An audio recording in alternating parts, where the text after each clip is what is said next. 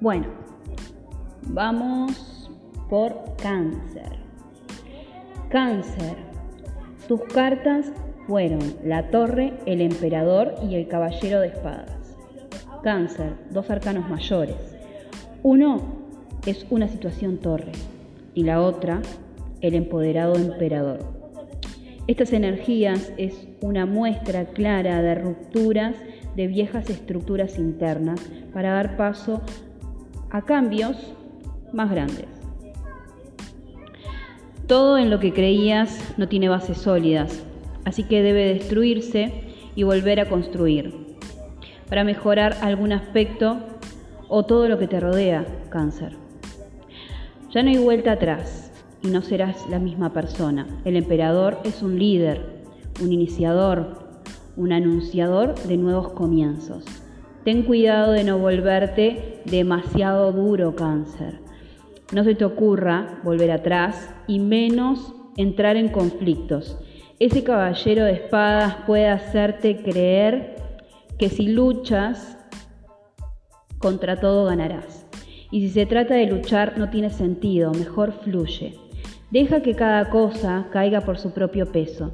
También puede significar que pienses bien y que uses tu intelecto. Tu rebelión está en tu inteligencia y en tu forma de analítica, en tu forma analítica. Si sobre todo ahí cáncer tenés que pensar porque la situación torre por lo general, y hago un break en, la lectura que estaba haciendo, eh, las situaciones torre vienen a decirnos que hay cosas que en realidad estaban creciendo en bases que no estaban muy claras, había mucha confusión y entonces lo que hace el subconsciente es destruir todo eso para poder replantearlo.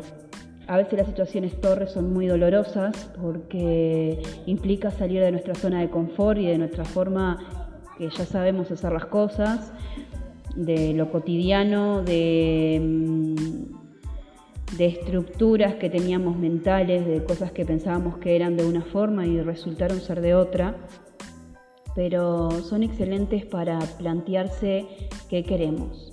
¿Ok? Cáncer, pensá qué querés qué es lo que querés eh, manifestar. Sobre todo, eh, si crees que puede ser posible, lo va a hacer. El tema es que si pensás que no es posible, pero a la vez estás manifestando algo que querés que sea posible y tus creencias van en el contrario, eh, no va a haber resultados tangibles. Necesitas creer que eso que estás pensando va a pasar y que va a pasar bien y a la vez manifestarlo. Entonces tiene que ir todo acuerdo eh, con pensamiento y acción también, porque el universo lee tus pensamientos y si tus pensamientos son quiero esto, pero sé que no lo puedo lograr, entonces eh, lamento decirte que no va a pasar. Entonces, pensá claramente las situaciones por las que estás pasando y tal vez sean un refresh, nada más, un, aprendizaje. Bueno, te sigo leyendo que esto está en mi página en arroba trending tarot eh, por Instagram y en Facebook también está. Está eh, de forma escrita, están las cartas también que salieron, pero lo quise poner en una nueva plataforma para que las personas que no estén en mi página puedan también alcanzar a leer su horóscopo o a escucharlo de alguna forma, ¿sí? Eh, cáncer.